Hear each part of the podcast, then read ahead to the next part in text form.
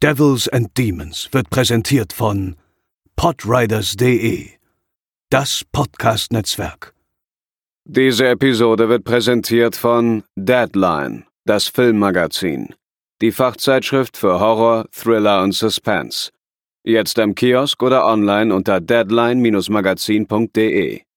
Moin Moin und herzlich willkommen zur 243. Episode von Devils and Demons, eurem Lieblingshorrorfilm-Podcast. Ich bin der Chris und bei mir sind auch wie gewohnt natürlich Pascal.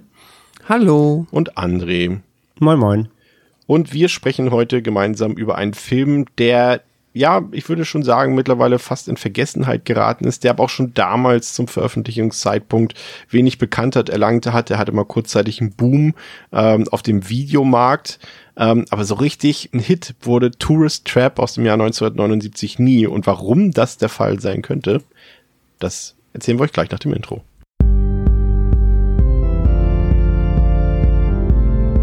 They're coming to get you, Barbara. They're coming for you.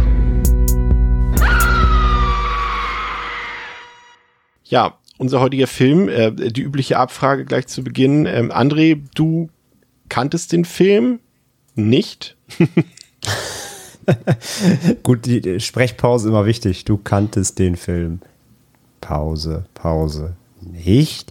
Ähm, das ist korrekt. Ich kannte ihn nur vom Titel, äh, war mir so ein bisschen, wusste so grob, worum es geht oder was es für ein, was es für ein Subgenre ist, aber ich habe ihn äh, nie gesehen bisher. Hast du irgendwie irgendwas erwartet? Konntest du das Genre schon so ein bisschen zuordnen? Irgendwelche Vorstellungen gehabt? Vielleicht auch, als du ein paar von den Beteiligten oder so äh, gelesen hast? Nee, wie gesagt, ich wusste halt nur, dass es irgendwie grob, ganz grob ein Slasher ist, aber so mit ein bisschen Mystery und übernatürlich. Und ich wusste, kannte halt einfach diese, diese, diese Maskenfratze. Also, ja, ich dachte, das wird so ein Puppenhaus-Slasher, keine Ahnung. Also, ich dachte Das wirklich ja- halt, im letzten Endes halt ein Slasher. So. Ja, Puppenhaus, Horror-Slasher, was erstmal gar nicht verkehrt ist. Ja, also Pascal- grob, ja. grob. Wie sieht's bei dir aus, Pascal? Ich kannte den auch nur von äh, Letterboxd Slasher Listen, hatte ihn aber nicht gesehen vorher. Ist Und natürlich, entsprechend auch die Erwartung einfach nur ein Slasher. ist natürlich auch vor allem von der Zeit her genau so ein Mischding, ne? Wenn wir bedenken, irgendwie 1978 kam Halloween raus. Der hier kam 1979 und dann 1980, 81 kamen dann die ganzen Burnings und, und Freitag der 13. und so weiter raus. Und ähm, da ist man natürlich erstmal gespannt, wie der Film sich da einordnet, vielleicht auch audiovisuell, weil ich finde schon gerade, wenn man sich Halloween und Freitag der 13. oder, oder eben The Burning, Prowler, was auch immer anguckt, merkt man schon irgendwie diese zwei, drei Jahre, die dazwischen sind, merkt man schon audiovisuell. Das ist eine ganz andere, ne? also während Halloween klar in den 70ern verankert ist, merkt man schon, wie die Stilistik so langsam überschwenkt in die 80er Jahre bei den, bei den zweitgenannten Titeln eben und Tourist Trap könnte sich theoretisch genau dazwischen befinden, aber ähm, wir versuchen gleich mal rauszufinden, ob das tatsächlich auch der Fall ist.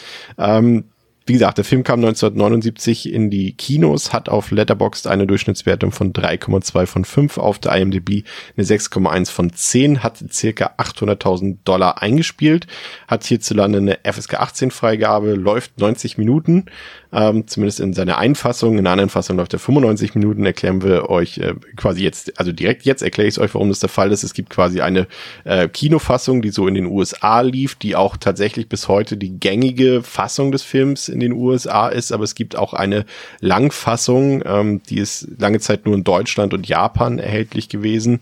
Ähm, mittlerweile gibt es den auch in den USA, aber wie gesagt, das ist immer noch nicht die populäre Version von dem Film. Letztendlich ist es eigentlich wurscht, welche Version ihr guckt, ähm, weil sich da jetzt in, in Sachen Gewalt eigentlich keine Unterschiede bemerkbar gemacht haben. Es ist hauptsächlich ein bisschen Handlung und vor allem Dialogszenen, die ein bisschen länger sind in dieser Langfassung. Also ich würde mal grob behaupten, dass sich da vielleicht nur, das werden wir feststellen, weil Pascal, du hast die die Kinofassung geguckt und André und ich, äh, wir haben die Langfassung geguckt und da werden sich vielleicht so ein paar Unterschiede in Sachen Pacing herauskristallisieren, aber ansonsten ähm, könnt ihr beide Versionen gucken. Und André, du hast auch rausgefunden, dass man den auf dem Full Moon Channel auf Prime Uncut gucken kann, ne?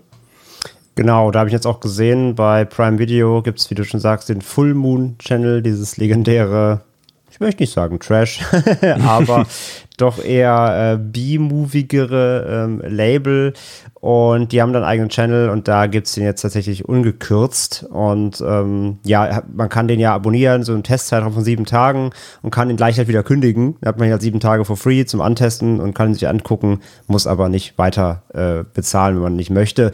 Äh, da gibt's halt auch viele weitere Full Moon-Titel. Ich habe mir da gestern auch noch einen anderen angeguckt, so, so ein Alien Invasion B-Movie. ähm, also wer, wer, wer so auf eben so B-Movie Trash Full Moon Stuff steht, der kann da sicherlich mal seine Watchlist abarbeiten. Ähm, aber dauerhaft den zu abonnieren ist, glaube ich, jetzt, ich glaube, der kostet 3,99 dann im Monat. Ist nicht die Welt, aber für so einen Channel jetzt auch nicht gerade ähm, die beste Investition. Aber wer zumindest Tourist Trap immer sehen will, der kann das da, wie gesagt, diesem Testzeitraum auf jeden Fall machen bringen die Leute nicht auf falsche Gedanken, dann müssen wir doch noch die Puppet Master Reihe durch besprechen. Naja, über die müssen wir im Zuge von Schmöller ja eh sprechen. Wer den Film unbedingt im Regal stehen haben will, ähm, äh, da gibt's noch ein mittlerweile aber äh, Out of Print Mediabook von 84 Entertainment. Äh, das ist jenseits der ähm, 80 Euro Grenze mittlerweile, wenn man das sich irgendwie kaufen will. Ähm, ich habe es mir damals tatsächlich zu Release gekauft. Ähm, ist eigentlich auch schön aufgemacht, hat auch den Soundtrack dabei, über den wir ja später auf jeden Fall noch äh, sprechen müssen.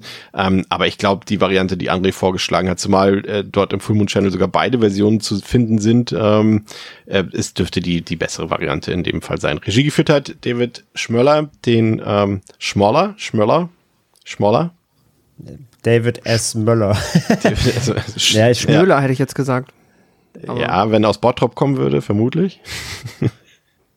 ja, okay, der war lame. Äh, auf jeden Fall ähm, hat er auch äh, die Regie geführt bei eben besagtem Puppet Master ähm, und bei Crawlspace und bei The Seduction.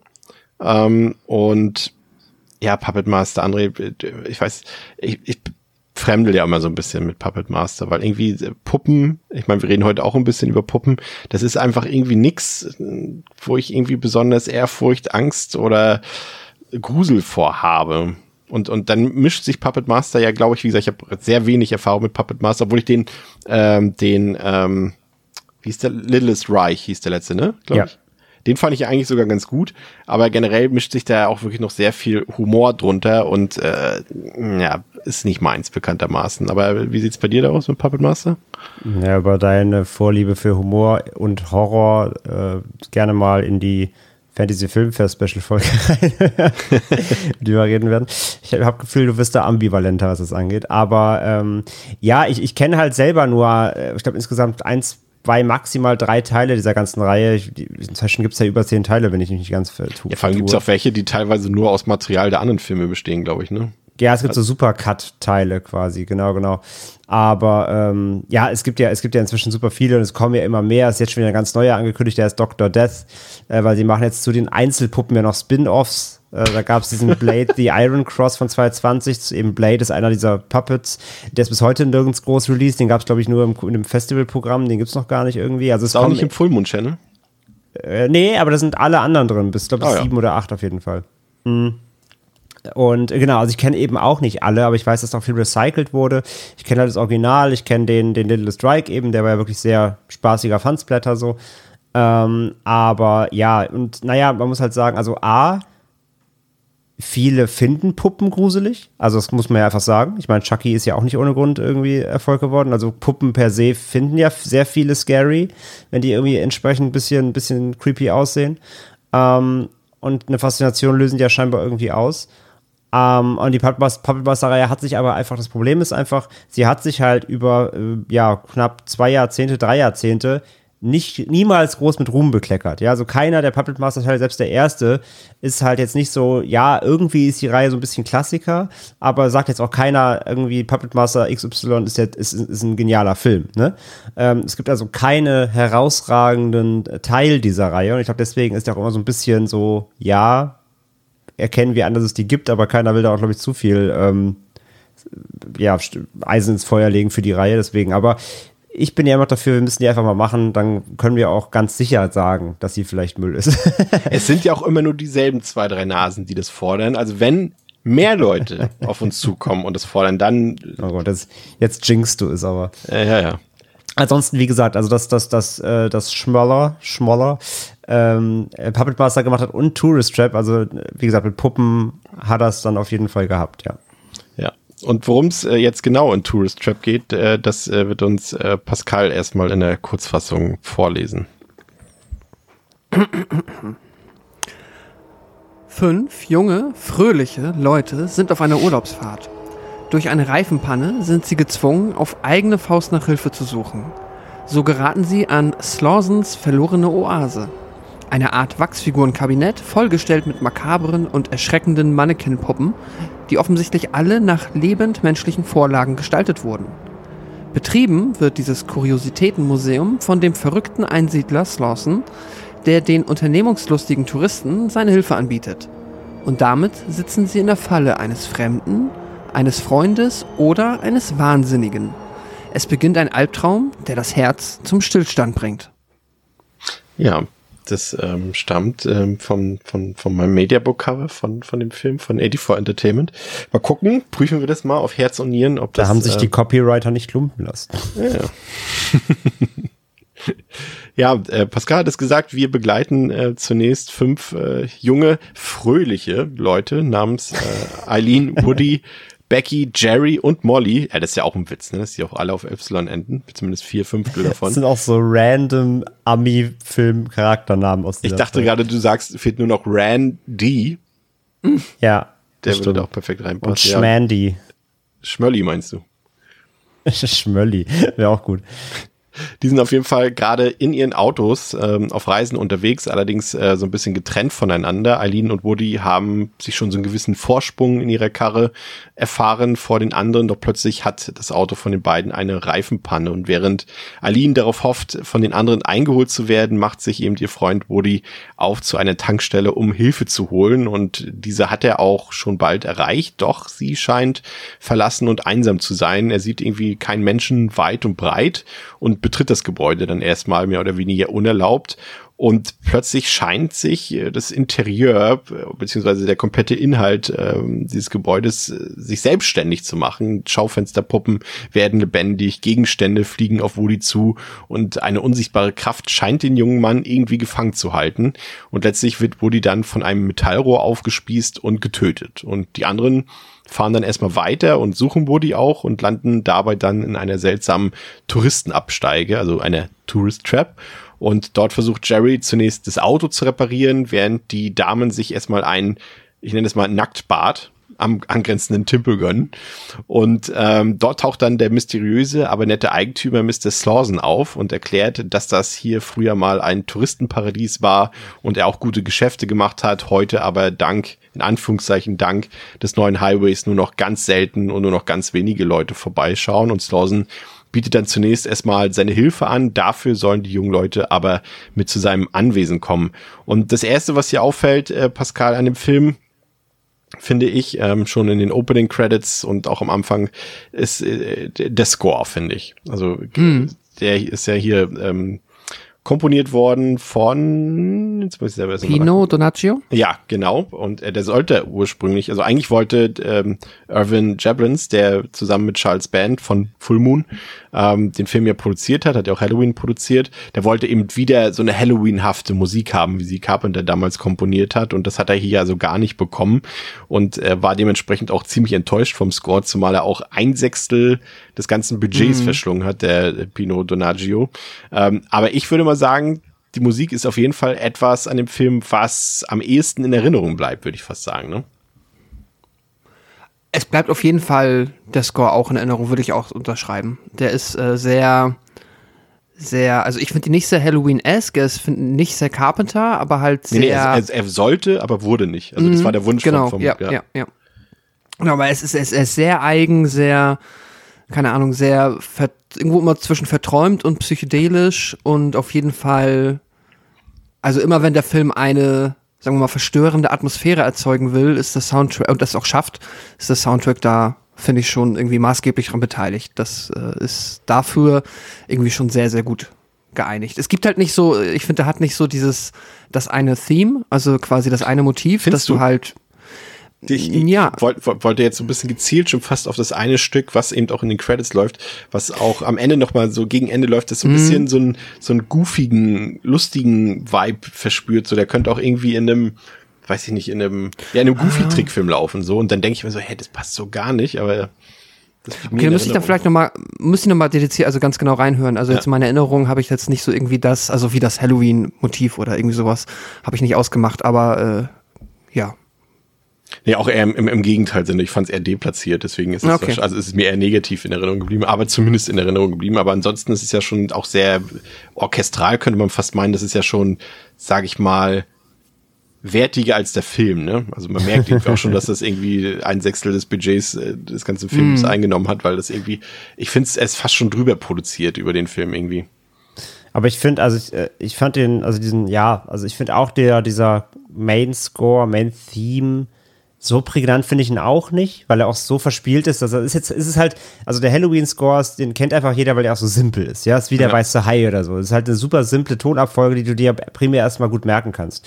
Das finde ich hat, hast der Tourist Trap Theme und generell, der Score gar nicht, sondern ist eher sehr verspielt, ist sehr abwechslungsreich, auch wenn er irgendwie eingängig ist. Und ja, er ist weird und du denkst, es passt, finde ich. Du denkst erst, oh, das passt ja überhaupt nicht. Es, Aber es ich könnte, also es fehlt eigentlich nur noch der Clown, der aus dieser Büchse ja, ja, der ja. Jack in the ich, Box, ich, weiß der schon, was, ich weiß schon, was du meinst, aber ich finde, umso öfter du ihn A hörst ähm, und B, umso länger der Film läuft, umso besser wird er, finde ich. Umso besser passt er auch, weil ich finde ihn halt nicht, also ich finde ihn nicht lustig, sondern ich finde ihn halt genau wie den Film selbst, ohne jetzt schon mal zu viel ins Detail schon zu gehen. Ähm, aber der ganze Film ist halt so, der ist halt irgendwie entrückt und du denkst Zeit, du, man müsste eigentlich drüber lachen, aber er ist dann trotzdem so weird gruselig. Und so finde ich den Score halt auch. Du denkst erst, er ist irgendwie auflockernd, aber umso tiefer er greift, umso seltsamer und damit irgendwie spookiger finde ich ihn. Und der hat so eine, ja, so, schon so eine Jahrmarkt, äh, Jahrmarkt-Feeling, aber so ein, eher so ein Silent Hill-Jahrmarkt. Ja, also ich finde, der, der ist so, der, der kokettiert halt ganz krass so mit, mit den Bildern und das macht ihn dann irgendwie creepy. Das, aber das, ich finde, das durchzieht halt den ganzen Film, weil der auch so verträumt irgendwie ist, so ganz weird. Also ich, ich finde, der Score passt irgendwie, also er passt gar nicht, aber das macht ihn gleichzeitig so gut für den Film, weil es halt Ja. den Film doch viel skurriler macht, als er, als er eigentlich eh schon ist.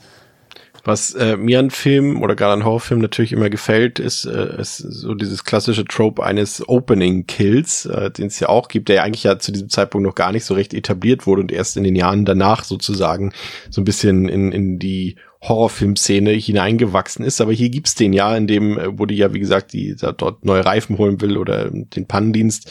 Und gerade diese erste Passage, dieser erste Kill, ähm, André, der ist ja, also ich würde ihn mal, gelinde gesagt, als echten Geisterbahn-Horror bezeichnen. Ne? Also sie spielen dort mit Jumpscares, irgendwie die Fenster gehen auf und zu, da fliegt was ins Fenster rein, alles wackelt, die Gegenstände fliegen, da sind auf einmal labernde Puppen und äh, das ist alles so ein bisschen. Das hat ja fast mal- schon, das hat ja fast schon was von, fast schon was von Hausu. Ja, genau, ja, ja, würde ich auch, würde ich unterschreiben. Aber Ja. das ist so alles in diese Szene reingepackt, was ist, was man nur reinpacken kann damals an so in Anführungszeichen zahmen Horror, würde ich es fast Ja, bezeichnen. da kommt was aus dem Schrank, da wackelt, ne, Ja. dann da kommt da eine Fratze, hier eine Fratze, da fliegen plötzlich Sachen durch die Luft. Ja, ja, komplett, ja. Ja, das ist, äh, da geht schon, also dafür, dass es der erste Kill ist, geht da schon ganz schön äh, viel ab. Wie gesagt, ich fand es jetzt in keiner Weise irgendwie, also diesen Kill jetzt erstmal auf den bezogen, in keiner Weise irgendwie gruselig oder schaurig oder sonst wie.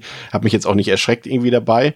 Ähm, Okay, also ich fand, ich find's schon, ich find's schon sehr weird. Also es ist halt so unangenehm. Ich musste halt, ich, also es, um da jetzt direkt vorwegzugreifen, weil diese, diese Puppen kommen ja da direkt schon vor, ne? Diese, Ja. diese, die halt so, ja, es sind halt Puppen, die sich irgendwie seltsam bewegen und dabei Licht, lachen und kichern. Ähm, ich, und ich musste halt komplett ganze Zeit an diese Say, Shay St. John Geschichte denken, die wir zum Beispiel auch, äh, haben wir auch mal im Rahmen vom Fantasy Filmfest drüber gesprochen. Ähm, dieser, ah, wie hieß dieser Film? Ähm, äh, was sag schon, was, mit der, mit der Verschwörungstheorie über diese, diese Fernseh, diese Broadcast Signal Intrusion, so hieß er. Ach so, genau. ja. Ne? Ähm, und äh, so aus, an, da, daran erinnert, erinnert das halt, weil diese, diese Broadcasts früher, die es ja wirklich gab, haben ja auch mit solchen Masken gearbeitet.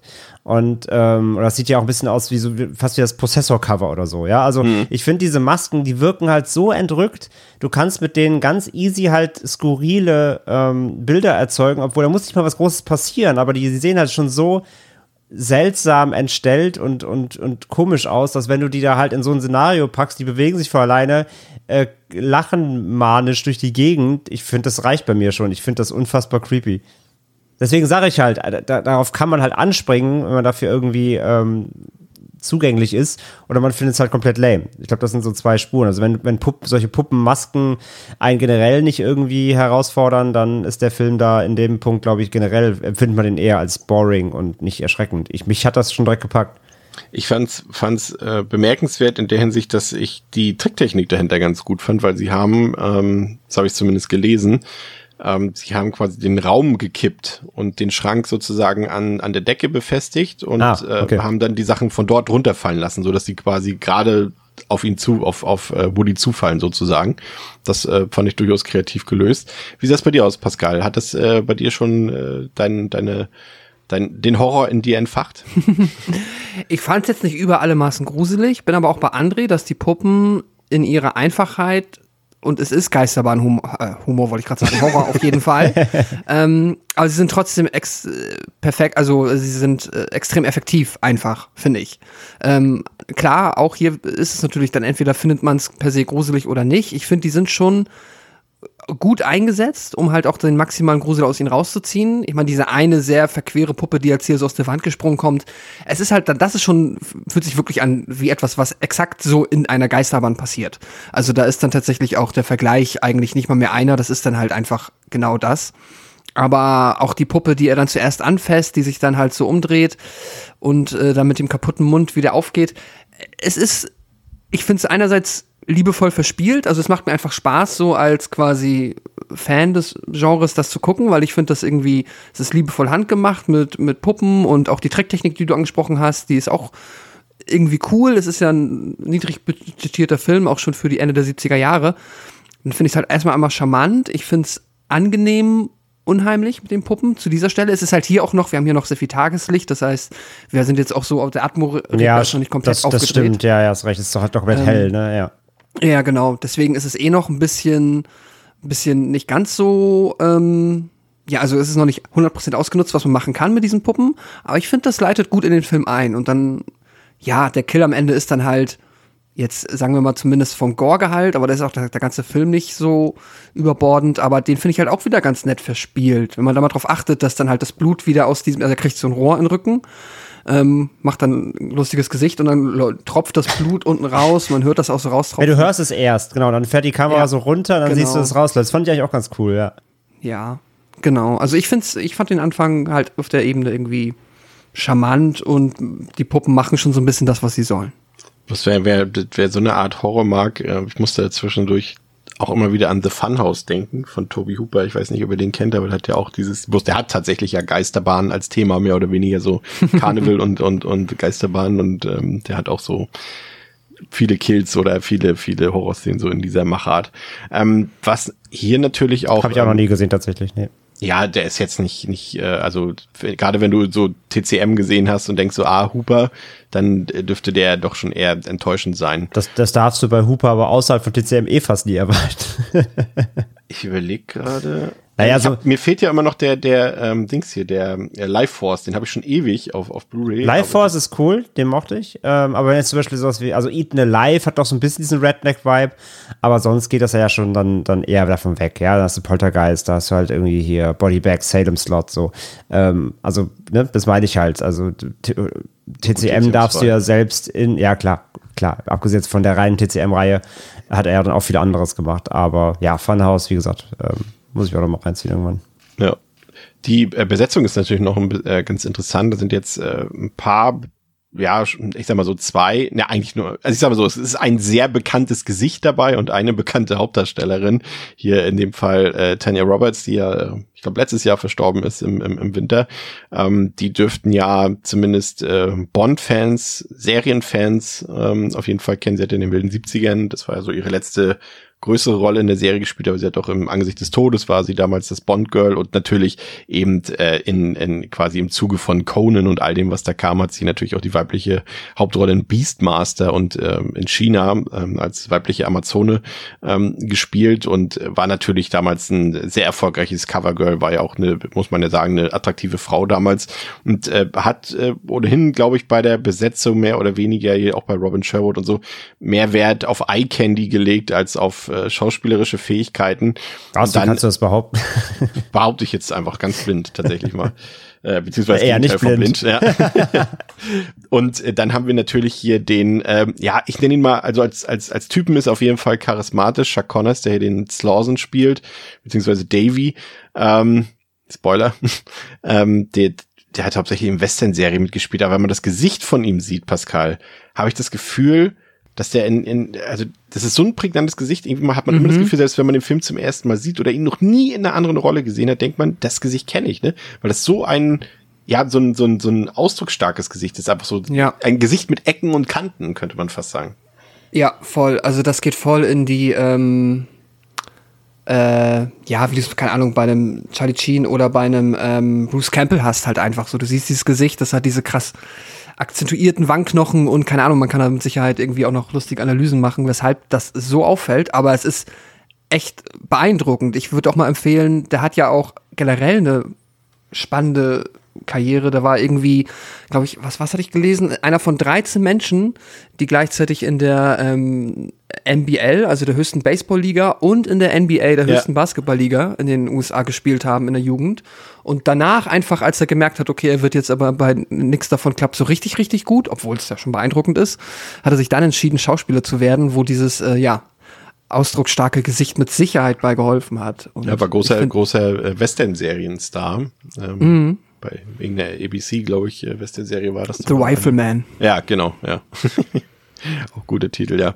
Und ähm, er spielt hier ja den, den Mr. Slawson und der hat natürlich wieder so eine Geschichte, also wir wissen natürlich, äh, wir können, also wir machen ja jetzt kein großes Geheimnis draus, dass er dann jetzt vielleicht es nicht so gut meint mit den jungen Leuten dort und das hatte mich dann schon ähm, zum ersten Mal bei dem Film dann auf den Trichter gebracht, dass hier doch schon sehr viel von, wo wir wieder bei Toby Hooper wären, äh, von Texas Chainsaw abgekupfert wurde, allein weil es natürlich auch wieder diese Situation ist. Ne? Du hast wieder irgendwie die, äh, ja, zum einen die Geschichte, dass, dass äh, du hast junge Leute, die haben irgendein Problem oder irgendeine Gefahr. In dem Fall ist es einfach nur diese Reifenpanne und sie suchen dann Hilfe und einen Unterschlupf. Und die Hilfe, die sie dann bekommen, stellt sich dann als weitaus schlimmere Gefahr heraus. Das ist ja erstmal nichts äh, Neues, nichts Erfrischendes, äh, so weit, so gut. Aber hier kommt halt noch so ein bisschen, finde ich, dazu, dieses, dieses, ja, gesellschaftskritische Thema. In Texas Chainsaw hast du das ja auch so mit drin gehabt, ne, dass diese Familie dort so durch den, durch die Globalisierung und durch den Kapitalismus ja so an den Rand der Gesellschaft gedrückt wurde und so das Fleisch von denen, die Fleischerei, das wird ja dann im Remake und so weiter noch ein bisschen mehr äh, herausgestellt von TCM, aber dass die keine Wertigkeit mehr haben, keine, nee, wie sagt man, keinen, keinen richtigen, ja, ihre Stellung in der Gesellschaft ist einfach verloren gegangen, Ja. weil die Leute jetzt irgendwo bei Billigschlachtereien oder maschinell hergestelltes Fleisch und so weiter kaufen. Und hier ist es ja auch so ein bisschen so, Mrs. Lawson sagt ja auch, hier war früher mal eine Touri-Hochburg sozusagen, eine Oase, ne, so heißt sie auch auf Deutsch. Ähm, und dann hat man quasi den Highway neu gebaut und äh, dann kommt auf einmal keiner mehr hin. Also der Kapitalismus hat quasi sein, sein Geschäft sozusagen zerstört. Keine Touristen kommen mehr, die Leute haben es jetzt alle eilig, die moderne Gesell Gesellschaft ist an ihm vorbeigezogen. Und dann eben ist das, was er dort sich geschaffen hat, ähm, wie er es geschaffen hat, kommen wir nachher noch drauf zu sprechen, aber ist quasi wieder diese, auch wieder dieses TCM-Thema, Pascal, ne, diese Anarchie inmitten der zivilisierten Gesellschaft, so wie quasi ja alle unsere Backwards, Backwards-Favoriten funktionieren, sei es jetzt Wrong Turn oder eben TCM und was da nicht alles noch zugehört, ne? Ja, ja, genau. Das ist halt quasi, er lebt dort in seiner jetzt quasi nicht mehr funktionierenden kleinen Welt, weil es halt ja diesen Highway gibt und ja, macht er jetzt äh, sein Ding. Und wie er das macht, äh, ja, bleibt dann den ZuschauerInnen am Anfang erstmal überlassen. Ich finde es ja ganz spannend. Ich, also ich ich, ich- ja, ich habe schon mal rausgehört, dass es bei euch irgendwie, glaube ich, auch aufgrund der Sprachfassung irgendwie schneller ans Tageslicht kommt, dass man sich gar nicht die Hoffnung macht. Aber ich muss zugeben, und da finde ich halt auch Chuck Connors dann äh, recht überzeugend. Ich habe ja original lange- geguckt, bei Chris war es nur. so. Ah, okay, okay. Ja. Also ich bin, also es ist offensichtlich, jeder, der das sieht und einen Horrorfilm kennt, denkt sich, okay, er könnte es sein oder er könnte böse sein. Aber ich kenne ja den Film nicht und ich weiß nicht, wie clever oder subversiv er ist. Und ich hatte schon das Bedürfnis und auch die Möglichkeit mitzugehen und zu glauben, weil er erzählt uns ja erstmal noch eine Geschichte, dass es ja noch jemand anders gibt, dass er es nicht ist, dass er ein guter ist. Weil er hat dieses Charisma, Ja. er kriegt das rüber. Er ist, er wirkt, er ist von Anfang an unangenehm, weil er auch dann die Mädels da, also er, er wirkt nicht so ähm, self-aware, dass wenn er quasi drei Frauen nackt in einem Teich irgendwo im Nirgendwo baden und er dann mit einer Shotgun dahin kommt und sich dann erstmal gemütlich hinsetzt, dass das halt unter Umständen unangenehm ist. Da war ich direkt so, okay, was, du was sagt ein er? Könnt ihr euch daran erinnern, was er auf Englisch dort sagt? In der deutschen Tonspur sagt er, na, hallo, ihr Süßen. Ich weiß jetzt nicht, was er auf Englisch sagt. Er sagt, ähm, äh, genießt ihr quasi, do you enjoy your time here oder so, genießt ihr eure Zeit. Nee, er hier. sagt aber, er sagt aber auch so einen weirden Begrüßungsspruch. Doch, doch. Okay. So, also wahrscheinlich Ähm, Hello Ladies oder so. Ja, nicht, nee, nicht so, aber er sagt schon auch, er begrüßt sie auch irgendwie weird. Ja, ja, ja, doch. Sweethearts. Doch, ich weiß, komme ich ich komme auch nicht auf, auf den Wortlaut. Aber da war ich auch schon, ich, also ich bin bei Pascal. Ich finde auch, dass Connors das so gut macht, dass ich auch gesagt habe, okay, vielleicht ist das ja nicht, weil es wäre, ich dachte mir Weil es auch so früh ist, ne? Nee, ich dachte, ich dachte mir halt wieder so, das ist ja zu einfach. Ne, der Klassiker halt. Das ist zu einfach, das wäre lame, wenn das so ausspielt, oder das wäre halt, ne, da kommt doch bestimmt noch ein Twist, bla bla bla. Aber als er sich da wirklich erstmal so, als der erste Auftritt ist, der Creep setzt sich da eben zu denen hin, alle nackt so, na, was geht ab? Mit seinem Gewehr im Anschlag, da war ich auch so, okay, du bist echt komisch. Aber er kriegt das wirklich hin, da diesen, diesen schmalen Grat zu schaffen, dass er dann irgendwie dann doch wieder vertrauenserweckend wirkt, weil er dann doch irgendwie so hilfsbereit wirkt und so, ja, dann doch irgendwie so ein, wie so ein netter Onkel, aber ein wirklich netter Onkel, nicht nur so ein creep-netter Onkel. Und dann, ja, aber er macht das ganz, ganz ambivalent, das fand ich auch wirklich stark. Ja, es ist so eine Mischung. Ne? Also man, ihr könnte auch theoretisch irgendwie die Rolle des Warners übernehmen, weil das macht er ja auch kurz. Er sagt so, ihr solltet jetzt mal rauskommen aus dem Wasser. Und alle fragen so, wieso? Und er dann so, hm, ich weiß nicht mehr, was er sagt, irgendwie sowas wie hm, wegen Schlangen oder irgendwie so ein Quatsch, sagt er, glaube ich, da. Und später sagt er ja auch Ja, noch wegen irgendwie, seiner Schlange. ihr, ihr solltet nicht hier im Dunkeln sein. Und sie fragen wieder, wieso? Mhm. Und dann überlegst du, hm, hier sind Kojoten oder irgend sowas, so, weißt du so. Und da, da macht er sich so Ja, mysteriös, aber er, ja. könnte auch einfach nur der, der, der alte Mann, der warnt sein und, und auch nicht die Gefahr darstellen. Also das Ja, kommt der, auch der, der bei Freitag der 13. am Anfang mit dem Fahrrad immer entgegenkommt. Genau, so, genau, genau. Der, könnte, der könnte ja auch sein, das stimmt. Ja. Ja, und, und die, die, deswegen, der Reveal, der verfrühte, der kommt ein bisschen später, Pascal. Das er- erzähle ich gleich noch, was da in der deutschen äh, Synchro passiert. Hier am Anfang noch nicht. Aber ich finde, was hier ganz früh entlarvt wird, finde ich, ist äh, Molly als Final Girl, finde ich, weil sie passt äh, optisch, finde ich, so gar nicht auch, auch charakterlich so gar nicht in diese Fünfergruppe rein, finde ich so, weil das ist alles so, du merkst irgendwie, alle anderen SchauspielerInnen wurden irgendwie so auf, auf modelmäßig dort gecastet und da weiß man irgendwie schon, okay, die werden wahrscheinlich hier irgendwie nur den Bodycount was Alle, alle Typecast halt, genau. ja, genau. Und sie ist halt so, sie, sie wirkt nicht so, als wäre sie mit diesen vier anderen Leuten eigentlich befreundet. Und deswegen war mir, äh, gut, jetzt, weil ich den Film auch schon kannte, aber ich hatte es auch tatsächlich schon wieder vergessen, größtenteils. Aber da wird irgendwie ganz früh am Anfang des Films klar, das wird, wenn es ein Final Girl gibt, dann muss es Molly sein, finde ich, Pascal. Ja, ja, sie ist schon die Jamie Lee Curtis der Reihe, so, also der Gruppe. Jetzt vielleicht sogar noch, also eine ganze Ecke herausstechender, weil sie auch so von der, also nicht mal jetzt vom Casting, sondern dann auch von der Art und Weise, wie sie, keine Ahnung, gekleidet ist Ja. oder sich bewegt, ist sie halt so, ne, das, die graue Maus, das, Ja. genau, das Mauerblümchen, das, die Kirchengängerin oder wie auch immer. Ähm, ja, das kann man auf jeden Fall so sehen, das stimmt. Interessanter Fakt noch, weil wir es passenderweise ja letzte Woche bei Sorority Row auch hatten. Da hat, hatte ich ja euch erzählt, dass man ursprünglich äh, quasi die ganzen Hauptdarstellerinnen dort irgendwie in ein bisschen mit äh, nackt zeigen wollte oder zumindest freizügig zeigen wollte und die sich ja dann alle vertraglich zusichern ließen, dass sie das auf gar keinen Fall machen werden und so war es hier tatsächlich auch. Da hatte man extra gedacht, okay, man hat Tanya Roberts, gut, die war noch am Anfang ihrer Karriere dort und äh, hat irgendwie Schauspielerin, hat sie durchaus und das äh, ist, ist auch kein Geheimnis bei diesem Film durchaus eben auch aufgrund ihrer Rundungen gecastet. Äh, nur damit auch die vertraglich sich haben zusichern lassen, dass sie hier in keiner Weise nackt zu sehen sein müssen, außer eben mit nackten Schultern in dieser äh, Badeszene. Und äh, da war man wohl auch äh, natürlich wieder seitens der Produzenten dann wohl doch eher enttäuscht, zumal nahezu alle Darstellerinnen ähm, nur wenige Jahre später dann in, in mehreren Filmen nackt zu sehen waren. Naja, das äh, Anwesen von Mr. Slauson stellt sich dann als eine Art Wachsfigurenkabinett heraus, deren Figuren dann, würde ich zumindest jetzt mal so sagen, sogar fast eher als Animatronics zu bezeichnen sind, zumindest teilweise, und die natürlich total, in Anführungszeichen, lebensecht aussehen, so wird zumindest im Film genannt. Und in der Nähe des Gebäudes steht auch noch ein anderes spannendes Haus, vor dessen betreten Mr. Slauson die jungen Leute jedoch ausdrücklich warnt, es ihnen ja eigentlich gar verbietet. Und nachdem Slauson und Jerry dann aufbrechen zur Reparatur des Autos, lässt sich Aline natürlich nicht nehmen, das Verbot zu brechen und sie sucht dann das Haus, das verbotene Haus auf, um nach einem Telefon zu suchen und wird dabei von einem Mann mit einer gruseligen Maske erwischt, der mittels Telekinese, kein Scherz, Gegenstände bewegen kann und dafür sorgt, dass Aline von ihrem eigenen Schal erwürgt wird und stirbt. Und nachdem Slauson dann zurückgekehrt ist und erklärt, dass Jerry in die Stadt gefahren sei ohne ihn, erfährt er, dass Eileen verbotenerweise in das Haus gegangen ist. Und er sucht sie dann auch und kann dann leider nur feststellen, dass Eileen in eine Schaufensterpuppe verwandelt worden ist. Und ähm, davon erzählt der Molly und Becky nichts die daraufhin auf eigene Faust nach Eileen suchen. Natürlich auch wieder in diesem Haus gegenüber, in das sie eigentlich nicht gehen sollen. Und äh, dort findet Becky dann eben eine Schaufensterpuppe, die Eileen zum Verwechseln ähnlich sieht. Aber auch sie wird dann von dem maskierten Mann angegriffen, aber zunächst nicht getötet, sondern in den Keller gebracht, in dem sich auch Jerry und Bettina auch noch eine andere fremde Frau befinden, die aber rasch von einem maskierten Mann getötet wird und äh, also von dem maskierten Mann getötet wird. Und Jerry versucht dann den Killer, von dem er glaubt, dass es sich um Slausons Bruder Davy handelt, ähm, den versucht er anzugreifen, was jedoch erstmal misslingt. Ja, ähm, der Killer, André, würde ich mal sagen, vorsichtig behaupten, ist sehr stark inspiriert äh, von einem ähm, anderen maskentragenden Killer aus dem Jahr 1974, wo wir wieder beim Thema Toby Hooper sind, ne? Also finde ich zumindest, dass das äh, irgendwie fast eins zu eins. Nur eben nicht aus Leder, sondern aus, ja, aus was bestehen Plastic Face. Ja, Plastic Face, ja. Ja, auf jeden Fall. Auch die Haare vor allem. Ja. Die, diese wuschelige, wuschelige Mähne, so, das sind jetzt schon stark an Leatherface auf jeden Fall, das sehe ich auch so. Äh, auch so ein bisschen von der Statur, weil er auch so ein bisschen bulkiger ist. Ähm, also das, das, die Assoziation hatte ich da auch direkt.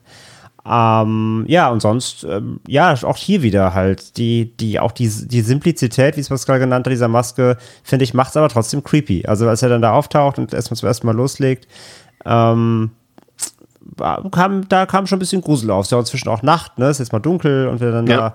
da, da die erste Jagdszene stattfindet so und wie das eben auch ausspielt, dass du mehr oder weniger das schon vermittelt bekommst. Also zum einen, dass du merkst, okay, hier scheint halt nicht alles auch mit, äh, mit irdischen Dingen erklärbar zu sein und äh, dass du da schon eben dann so die Fährte kriegst, ah, okay, der, äh, wer auch immer hinter dieser Maske stecken mag, ähm, verwandelt halt ja quasi die, äh, die Opfer selbst dann zu, zu Puppen. Also da hast du ja auch diese äh, diese House of Wax-Allegorie so ein bisschen her. Ähm, ja, fand ich ein cooler Auftakt, um zu zeigen, wo es jetzt lang geht. Ne? Nachdem wir ganz am Anfang eben in diesem, in diesem Geisterbahnhäuschen, da, da, da gab es diesen Killer ja noch nicht. Ne? Da gab es ja, kein, ja. keine Figur, sondern da waren ja nur die reinen Puppen. Und hier hast du jetzt zum ersten Mal das Gefühl, ah, da ist der Slasher, den ich erwartet habe. Äh, da kommen jetzt zum ersten Mal diese, ähm, diese typischen Slasher-Tropes auch auf. Und äh, ja, nee, fand ich, fand ich das effektiv, muss ich sagen.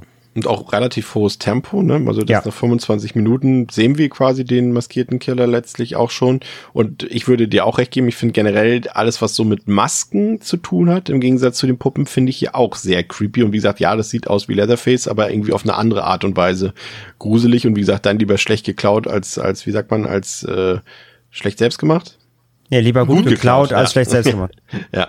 Und äh, wie gesagt, und ja, und das mit den Puppen, wie gesagt, das finde ich erstmal als, als vom Prinzip her, von der Prämisse her eigentlich äh, irgendwie, auch wenn ich es nicht gruselig finde, spannend, weil Puppen ja letztendlich irgendwie auch das Leben imitieren, aber dabei maximal leblos sind und das ist irgendwie schon ganz cool gelöst, irgendwie, dass er sie eben in Puppen verwandelt, seine Opfer.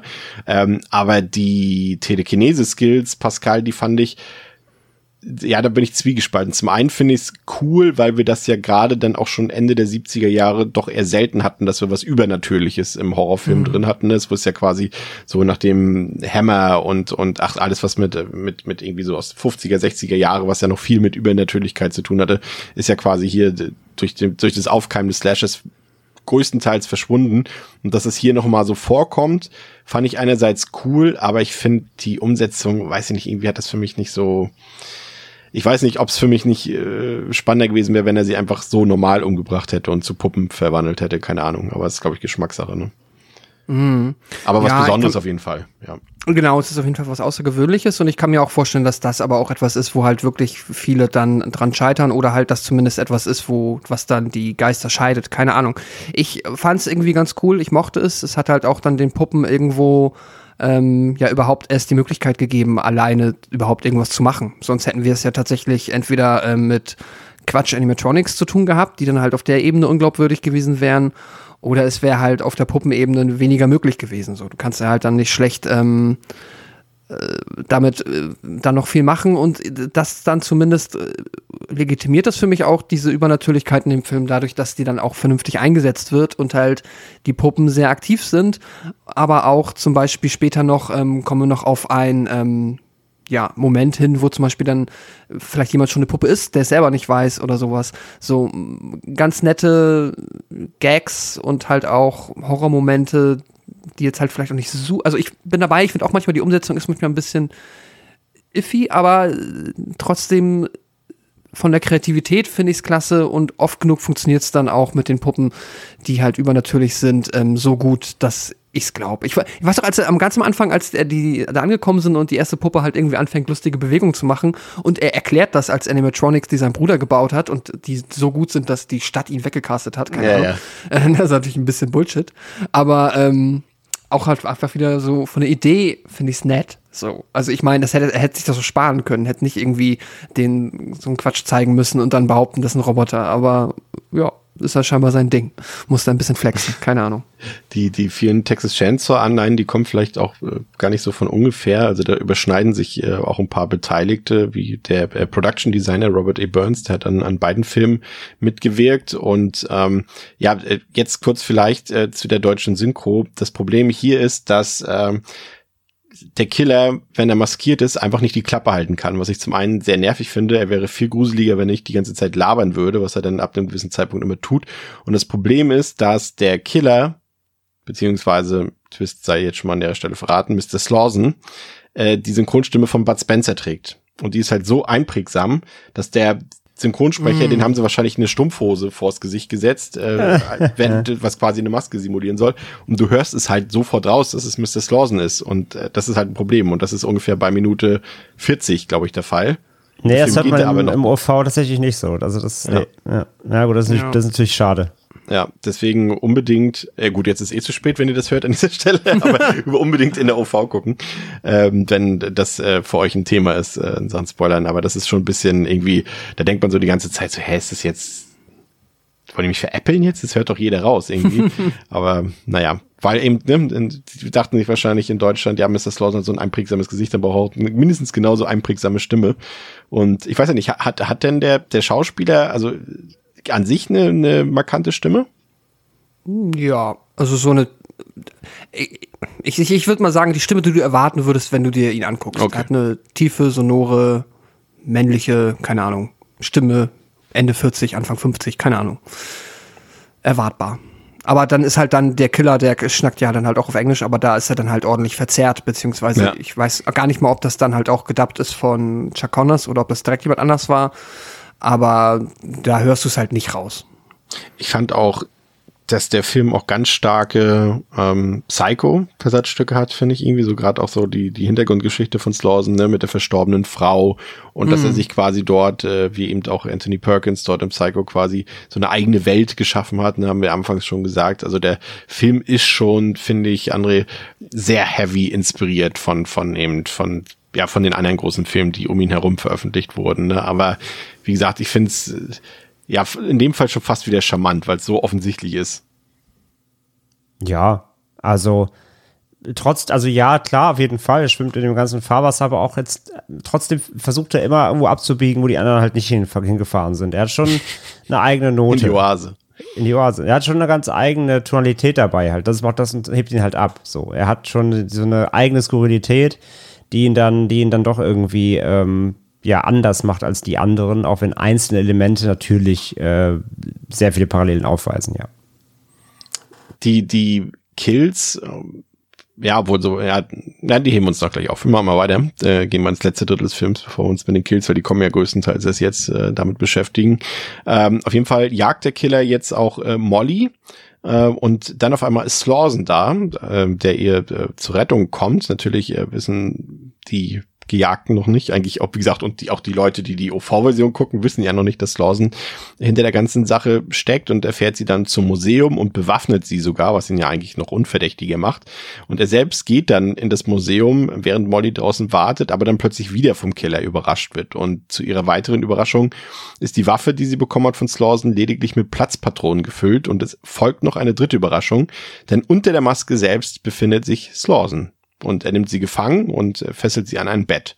Und unterdessen entkommen Becky und Jerry aus Slausens Keller, trennen sich dann aber, als sie auch von Slausen gejagt werden. Und Slausen fängt Becky und bringt sie ins Museum, wo sie von einem, ja, äh, von einem Animatronic eines Native American mit einem echten Messer getötet wird. Und Jerry versucht dann in der Zwischenzeit Molly zu retten, doch das Unfassbare geschieht. Jerry hat sich längst in eine Schaufensterpuppe verwandelt und wird von Slauson im wahrsten Sinn des Wortes auseinandergeschraubt. Und anschließend tanzt dieser dann mit der Schaufensterpuppe seiner toten Frau, die plötzlich auch noch lebendig wird. Aber Molly gelingt es dann, an eine Axt zu kommen und mit der tötet sie Slauson dann schlussendlich. Und ähm, im letzten Drittel geht ja noch so einiges ab, André. Ich fand, dass das ja, vielleicht erstmal objektiv betrachtet, doch sehr chaotisch weird und irgendwie auch ein bisschen richtungslos war, was aber irgendwie wieder so passte mit dem, du hast es vorhin schon gesagt, so mit dieser dreamy Atmosphäre, ne, gerade so Szenen, wenn man so an Mollys Flucht denkt, dort so in der Dunkelheit, das wirkt alles sehr verträumt, sehr Traum, beziehungsweise in Klammern Albtraumhaft und hat auch so ein bisschen Märchenstimmung für mich gehabt, so von der Inszenierung her. Das fand ich dann schon irgendwie wieder sehr reizvoll. Genau. Also, das meine ich halt damit ja auch vorhin. Also er hat äh, diese Tonalität hebt ihn halt schon ab, weil das, das habe ich so bei einem in Anführungszeichen Slasher, also so ein richtiger klassischer mhm. Slasher ist er ja halt eben auch nicht dadurch. Ähm, hast du hast du schon eher, eher selten gesehen oder kaum gesehen. Er ist da schon ein bisschen one of a kind, was das angeht, weil er eben durch diese einerseits Übernatürlichkeit, durch diese Puppenthematik, diese Verpuppungsthematik da irgendwie schon seinen eigenen kleinen Selling Point gefunden hat. Und ähm, ja, wie schon gesagt, er, er, er findet, der, der ganze Film, gerade dann auch im letzten Drittel im Finale, hat so eine, so eine verwunschene, seltsame Atmosphäre. Diesen komischen Soundtrack, der irgendwie nicht passen will. Ähm, dann eben diesen skurrilen Bildern, diesen Puppen, mit den, mit den, mit den Umbauten der, der Charaktere zu Puppen. Ähm, allein die Szene eben, wo er ja auch, ich weiß gar nicht, wer, wer das jetzt genau war, aber wo man wirklich diese eine Montage sieht, wie er da komplett eine Puppe komplett umbaut, wie er auch dann so mit denen spricht, ne, so, jetzt gleich äh, geht es dir über den Mund, dann wirst du nicht, dann wirst du nicht mehr atmen können und so. Das, das war Tina, glaube ich, ne? Das Tina, der so einbalsamiert hat mit diesem genau, Schaum da. Ja. der so erklärt, was er gerade macht und so. Das war schon richtig creepy irgendwie. Das war schon richtig, richtig weird und schon auch ein bisschen, bisschen eklig so. Ähm, das ist schon irgendwie stark und dabei sah er aber trotzdem halt der ganze Zeit diesen, diesen seltsamen Albtraum-Vibe, als ob das irgendwie alles gar nicht passiert. Ich habe immer das Gefühl bei dem Film gehabt, am Ende wacht jemand auf und es war alles ein Traum. das, das ist halt so, das ist so die Atmo von dem ganzen Film irgendwie. Ich denke ich dachte die ganze Zeit, dass das passiert gerade gar nicht wirklich irgendwie. Am Ende wacht irgendwer, äh, keine Ahnung, hupt ein Auto und dann schreckt jemand hoch, so, ja, ich bin wach. Ähm, und, und jemand hat irgendwie nur. Kommt Woody zurück und sagt, ah, ich habe einen Reifen neuen. Hat jemand nur von Mr. Slauson geträumt oder so. Ich habe keine Ahnung. Ähm, aber diese Atmo versprüht der Film. Und das war irgendwie das ist schon cool. Es ist irgendwie auch teilweise ein bisschen einschläfernd, muss ich sagen. Also, ja. trotz seiner 90 Minuten, finde ich, hat der sich schon so ein leicht, also er zieht sich so ein bisschen gefühlt, weil er eben dann trotz allem auch ähm, nicht gerade jetzt massiv auf die Tube drückt. So, er kommt zwar schnell zur Sache insgesamt als Film, aber dann doch zerdehnt das schon ganz schön, finde ich, diese ganze, ähm, diese ganze Thematik und der ganze, die, die ganze Jagd so. Ähm, was eben auch diese traumhafte Atmosphäre da nicht, hilft dann nicht, das, das Tempo anzukurbeln. Ne? Das ist eher alles sehr getragen so. Und das ist auch okay, das, das will der Film auch. Ähm, aber ja, so komplett, komplett mich dann auch bei der Stange gehalten, durchgehend, die 90 Minuten hat er nämlich auch nicht. Ich habe schon gemerkt, aber so, so, ja, okay, jetzt könnte er da doch mal langsam und so. Ähm, aber gerade auch das Finale und die, die letzte Einstellung dann quasi in diesem abgedunkelten Raum, überall ringsrum stehen die Puppen, dieser Tanz, das war schon stark. Das waren so die Bilder, die ich auch von dem Film dann irgendwann sehen wollte. So, das war schon schön abgefahren. Das hätte auch durchaus so ein, irgendwie so eine Art, es hätte auch so ein Fulci sein können. Nur mit weniger Gore irgendwie. Aber so rein, Fulci hatte auch oft solche, solche sehr ungreifbaren Bilder ja immer, die, wo du denkst, so, ist es gerade irgendwie alles real oder ist es irgendwie nur eine Vision oder so. So ein bisschen fast so Geisterstadt der Zombies mäßig. Und diese Atmo hatte das für mich auch. Ähm, das war stark. Das fand ich echt gut. Nur eben so davor, so Mitte, Mitte, Mitte des Films bis, bis Finale, so, da ja, war es mir so, um die Stundenmarke, ne? Die Stundenmarke, da habe ich dann gemerkt, ja, okay, jetzt, jetzt wird es ein bisschen Fahrt gerade irgendwie. Aber wie gesagt, er hat immer wieder Highlights ausgepackt, die mich dann zurückgeholt haben und die fand ich dann umso stärker insgesamt. Ich fand ihn auch ein bisschen, das klang jetzt auch so in der Zusammenfassung so, als würde es da jetzt ein Kill nach dem anderen geben im letzten Drittel, aber es ist auch sehr talky, der Film, ne? Also wie gesagt, ich hatte es vorhin schon gesagt, dass Slauson eben mit und ohne Maske extrem viel labert und eben auch Mhm. immer alles erklärt, ne? Der, seine ganzen Beweggründe, erstes mit seiner Frau. Dann erzählt er ja später auch noch, dass er, also als Motiv, dass er seine Frau mit seinem Bruder erwischt hat und äh, dann beide umgebracht hat und äh, labert und labert und Connors, ging- also beziehungsweise als Lawson, also Connors als Lawson, ging mir dann irgendwann Pascal doch ziemlich auf den Keks, muss ich sagen. Und ich würde, ich weiß, es ist jetzt fast schon Hot Take, zumindest hier in dieser Runde, glaube ich. Ähm, ich finde ihn sogar, habe ihn später sogar als Fehlbesetzung empfunden, als dann sozusagen auch für alle ZuschauerInnen klar wird, dass er der Killer ist. Ab da ging er mir auf die Nerven. Weil ich ihn nicht, er ist für mich nicht der Killer des Films irgendwie, aber sie haben ihn als quasi, sie haben aus ihm den Killer gemacht und das fand ich irgendwie, weiß nicht, hat für mich gar nicht zusammengepasst mehr irgendwann. Ja. Also ich kann das grundsätzlich, glaube ich, nachvollziehen. Ich finde, er, redet halt wirklich sehr viel, das stimmt.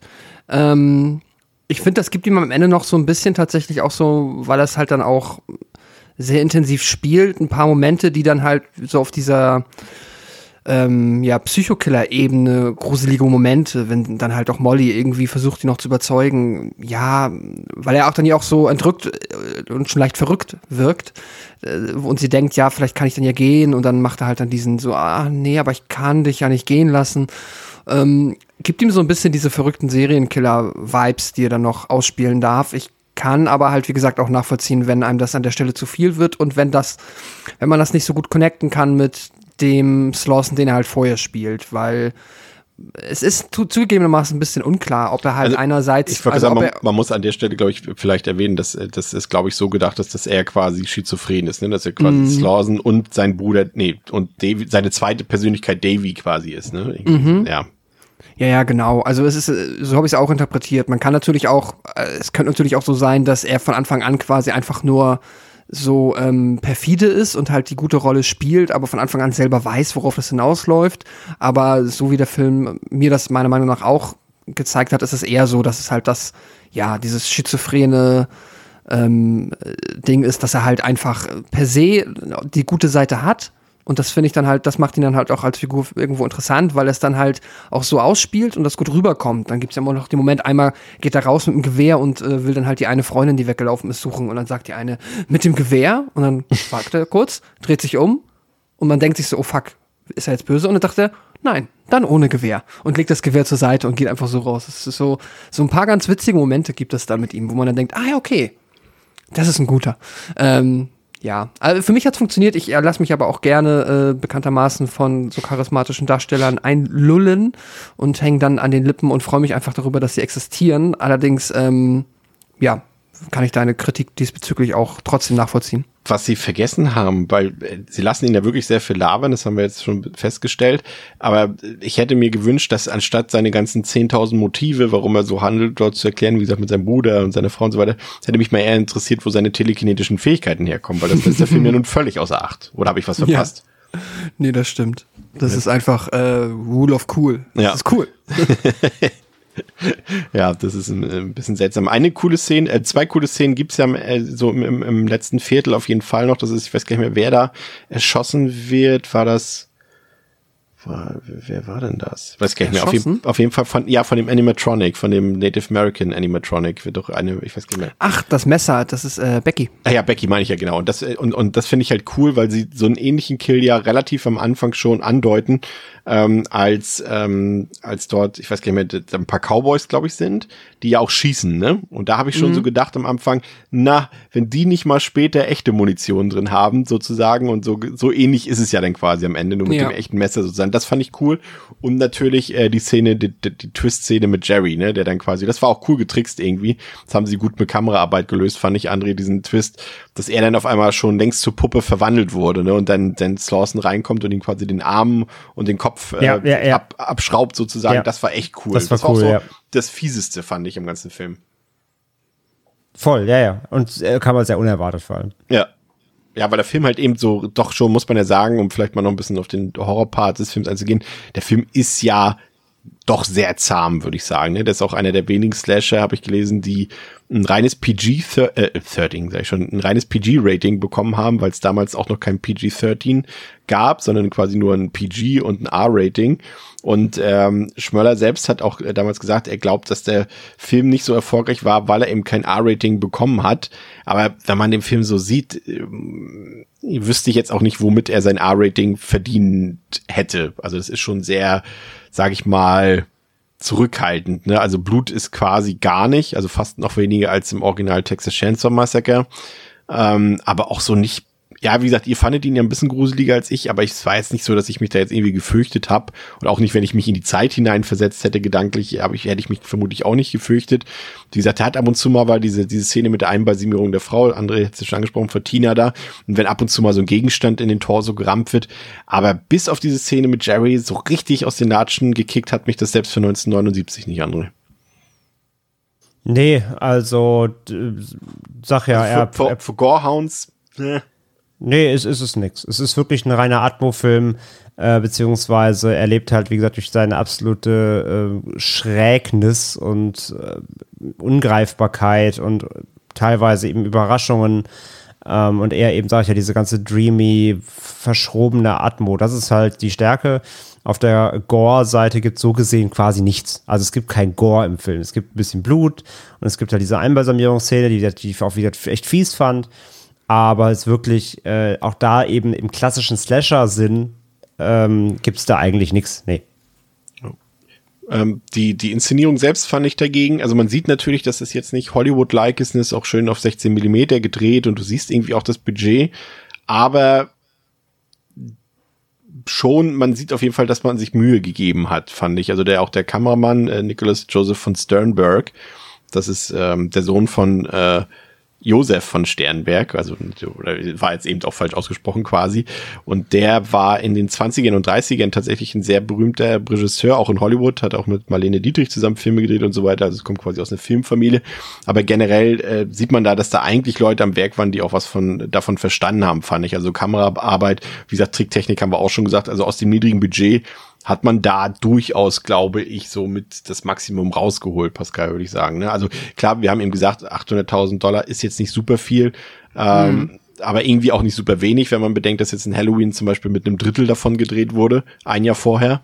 Ähm, aber mhm. trotzdem ist es natürlich nicht viel Geld und ich finde gerade dafür, dass er halt eben Fantasy-Elemente mit drin hat oder über, also übernatürliche, drücken wir es mal so aus, Elemente mit drin hat, ist das schon ganz gut gemacht, finde ich.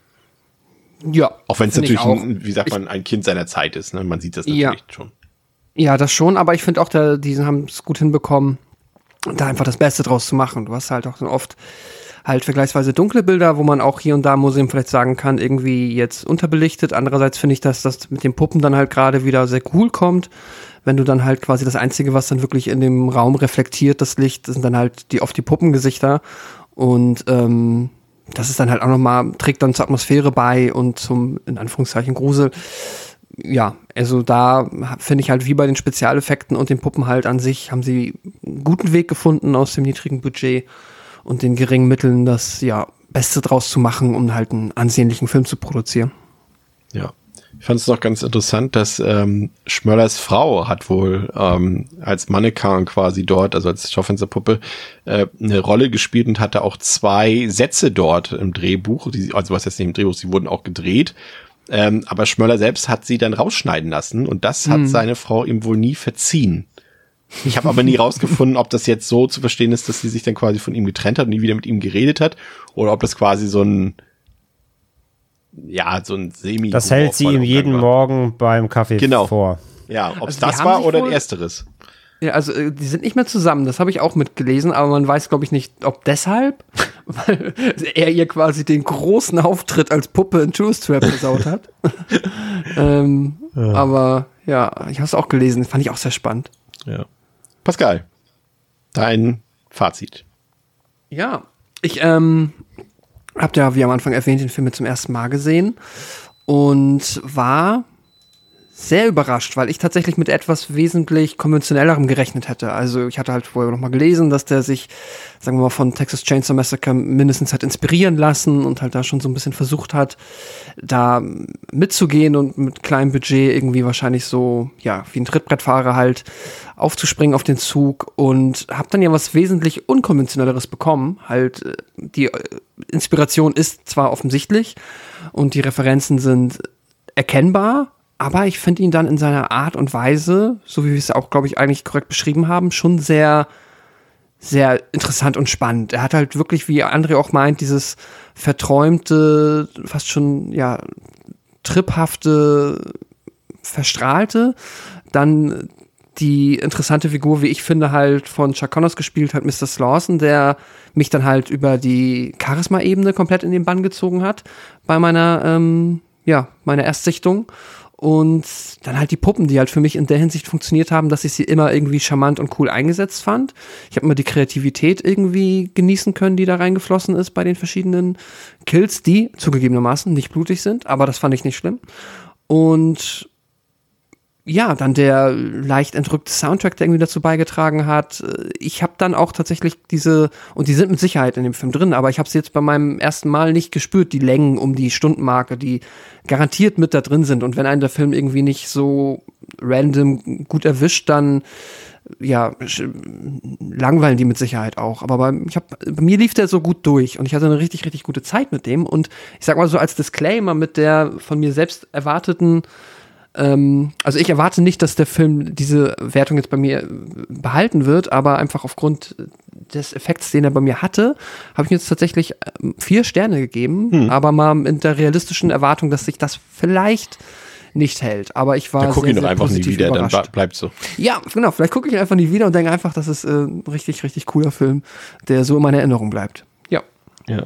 Ja, mir hat er auch besser gefallen als damals bei der, Erstsichtung. Also klar, du hast es eben auch gesagt und wir haben es auch mehrfach rauskristallisiert. Der, man sieht natürlich, dass der irgendwie so ein Best-of ist, irgendwie, ne, so aus vom, vom alten House of Wax, vom Psycho, Texas Chainsaw, aber der ist eben noch nicht, das ist halt so ein Slasher, wie wir es vorhin schon gesagt haben, so zwischen Halloween und dem Freitag der 13. oder Post Freitag der 13. Kram quasi und, und genauso fühlt er sich auch so ein bisschen an. Ne? Also er hat noch nicht diese ganzen Tropes, beziehungsweise er, er nutzt sie noch nicht, weil alle anderen ihn sie genutzt haben, sondern wenn dann eher zufällig und hat wieder auch dieses TCM-Feeling so ein bisschen drin, ne, mit diesem, das ist quasi, er hat sich dort seine eigene Welt geschaffen, die völlig abseits der bürgerlich-demokratisch zivilisierten Gesellschaft funktioniert und das passt auch und sicherlich auch spannend eben dieser übernatürliche Aspekt in der Geschichte, der zwar irgendwie nicht, leider nicht begründet wurde, was manchmal eigentlich auch ganz gut ist, aber in dem Fall, weil er Slauson halt auch nie übernatürlich wirkt, ist es halt für mich irgendwie schade. In dem Fall hätte ich ausnahmsweise gerne mal eine Begründung gehabt. Ähm, aber an sich als Aspekt finde ich es interessant, dass sie es genutzt haben, auch wenn es für mich nicht so ganz funktioniert. Da hätte ich es mir dann doch eher klassisch Slasher-mäßig Slasher ähm, gewünscht und äh, wie gesagt, guckt auf jeden Fall die OV-Version, weil in der deutschen Version wird das alles vorher so ein bisschen entlarvt. Ansonsten gibt's on top halt eben ein Eye-Candy-Cast, ein paar super weirde Kniffe. André hat es schon mehrfach gesagt, alles auch ein bisschen dreamy, ein seltsamen Score, der aber irgendwie funktioniert und teilweise auch so eine, ja, vor sich hin wabernde, orientierungslose Geschichte. Und ähm, Ab der Hälfte zieht sich das Ganze aber auch schon ordentlich hin, wie gesagt, zumindest in der, in der Langfassung. Aber trotzdem ordentlicher Film, ähm, ein Kind seiner Zeit, aber ich finde, den kann man problemlos gucken und wird irgendwie, wenn man Horrorfilme mag, wird man auf jeden Fall eine gewisse Art an Spaß haben und so gebe ich dem auf jeden Fall drei von fünf. André. Ja, da kann ich mich eigentlich äh, wirklich bei dir jetzt so gut wie nur anschließen. Also das sehe ich alles genauso. Ähm, äh, plus, plus was Pascal gesagt hat, ich habe auch einen anderen Film bekommen, als ich erwartet habe, der deutlich ähm, ja, unkonventioneller war, äh, was halt nicht immer positiv ist, hier in größten Teilen aber eben schon, weil ich nicht mit diesem obskuren, ähm, ja, fast schon Theater gerechnet habe, was sich da irgendwie äh, aufspielt.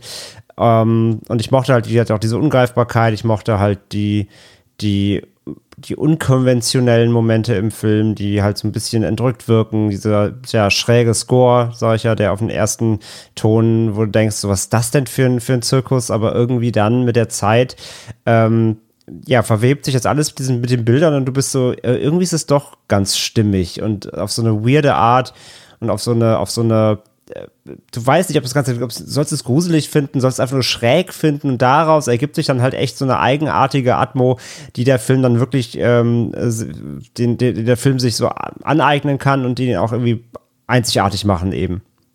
Und das fand ich alles cool, das kann ich auch total äh, gutheißen und muss da auch sagen, dass das eben, ähm, wie auch Chris sagt, so absolutes Kind seiner Zeit, so, das, das wird heute nie mehr funktionieren. Heute wäre es wahrscheinlich echt wirklich so ein Trash-Ding. Aber dafür kann er sich eben bewahren, weil er dann trotzdem irgendwie, der Look ist okay, so, die, die Figuren, die Tricks sind in Ordnung. Ähm, so, das, das, das hat alles schon ein gewisses Production Value, wenn auch nicht mit großem Budget, aber das funktioniert sehr, sehr gut als Film. Ähm, ja, nur meine Probleme waren eben vor allem auch eben, du hast gerade so schön gesagt, diese Orientierungslosigkeit. Ich wusste ganz ehrlich, wo will der jetzt eigentlich genau hin? Kommt noch irgendwie die, die, der große Reveal? Kommt noch eine, kommt noch ein Twist? Kommt noch eine Geschichte hinten dran? Aber nee, nicht wirklich eigentlich. Und ähm, diese ist ein bisschen ergebnislos, das Ganze auch. So, ich brauche in einem Slasher jetzt auch nicht immer die mega Story, aber hier ist es schon alles sehr ungreifbar und es gibt keine, kein großes Ganzes irgendwie. Ich habe mir ein bisschen was gefehlt. Ähm, und zudem fand ich eben auch, dass es sich dann leider so ein bisschen anfängt zu ziehen, weil er sich dann mhm. doch sehr ver in seinem verträumten äh, Ausmaß da ein bisschen zu sehr fallen lässt und hofft, dass man einfach mitgeht. Ähm, da fehlt es mir dann doch so ein bisschen an Highlights, auch wenn dann, wie gesagt, äh, gerade diese Einbalsamierungsszene zum Beispiel oder das Finale, hat mich da schon wirklich abgeholt. Ähm, davon ein bisschen mehr oder halt, ja, vielleicht auch ein bisschen strafferes Pacing hätten dem Ganzen dafür mich besser getan. Aber trotzdem ähm, muss ich sagen, ist ein Film, den man gesehen, den man gesehen haben sollte als Genre, als Genre-Fan weil er eben so einzigartig, weil er so seltsam ist, einfach. Das sollte man mal selber mitnehmen, ob es einem taugt oder nicht, sieht man ja dann, aber einmal gucken, definitiv. Ich bin auch bei drei von fünf, ey, mit einem Herzchen, aber weil wirklich, das, das, das, das, ich mag, wenn das so unkonventionell ist, dann, dann habe ich immer ein Herz für einfach mal machen so. Das haben die ja damals eh noch mehr als heute. Und das ist so ein Film, echt, äh, das kommt dann dabei raus, wenn du einfach mal machst und so. Das, das finde ich ganz cool, auf jeden Fall. Hat, hat Spaß gemacht zumindest ich wollte gerade sagen, damals wie heute oder heute wie damals waren natürlich so eine Filme auch immer dazu da für Regisseure als Einstieg ins Filmbusiness und natürlich auch um einfach mal Sachen auszuprobieren, ohne dass da jetzt groß was erwartet wird am Boxoffice. Ne? Ja. Also das äh, ist, glaube ich, so ein Film, der das auch nochmal ganz gut unter Beweis stellt. Ansonsten haben wir noch ein paar Verbraucherhinweise für euch. Zum einen ähm, gibt in der nächsten Woche ein, ähm, eine weitere Folge Best Worst Sequels. Äh, da haben wir uns äh, einen ganz tollen Film vorgenommen, nämlich I Always Know What You Did Last Summer. Also ich weiß immer, was du letzten Sommer getan hast. Ähm, der dritte Teil. Ich weiß auch bis heute nicht, ob der so richtig offiziell dazugehört, weil da, da gibt es auch, ein, das klären wir nächste Woche auf jeden Fall. Ansonsten ähm, läuft äh, nächste Woche, wenn ihr das hört, äh, nee, beziehungsweise vor ein paar Tagen schon in manchen Städten wie Berlin, äh, nächste Woche auch in anderen Städten dann noch äh, zusätzlich äh, das Fantasy Filmfest an. Ähm, Andre und ich haben dazu noch eine Preview-Episode aufgenommen, die könnt ihr äh, zum jetzigen Zeitpunkt auf jeden Fall schon hören. Also kauft euch fleißig Tickets, geht zum Fantasy Filmfest und ansonsten natürlich auch unsere anderen Podcasts, ne? Pascal zum Beispiel bei Welle Nerdpol, André beim Genre Geschehen und bei True Crime Germany zusammen äh, mit mir. Ähm, hört auf jeden Fall rein in die anderen Podriders Podcasts, die ihr alle bei uns auf unserer Webseite www.podriders.de finden könnt. Und, und, für, und für alle noch, wenn wir schon beim Festival sind, für alle, die ja. vielleicht nicht aus Deutschland kommen, sondern zum Beispiel aus Österreich, da steigt jetzt diesen Monat das Slash Film Festival. Auch da äh, großer Tipp. Da werde ich vermutlich sein, ist noch nicht ganz klar, vielleicht mit Kollege Tino von Genre geschehen. Wir laufen wirklich schöne Filme, auch, ähm, auch, auch teilweise anderes Programm als auf dem Fantasy Filmfest, teilweise Überschneidungen. Aber von daher, wenn ihr eben nicht aus Deutschland kommt, dann auch da in Wien ähm, jetzt Ende des Monats ein fantastisches Filmfestival im Gange. Sehr schön. Und ja, zu guter Letzt bedanken wir uns natürlich für eure Unterstützung und äh, fürs Zuhören und wir hoffen, dass ihr auch in der nächsten Woche wieder dabei seid bei Devils and Demons mit Pascal, mit André und mit Chris. Macht's gut. Ciao. Tschüss. Tschüss.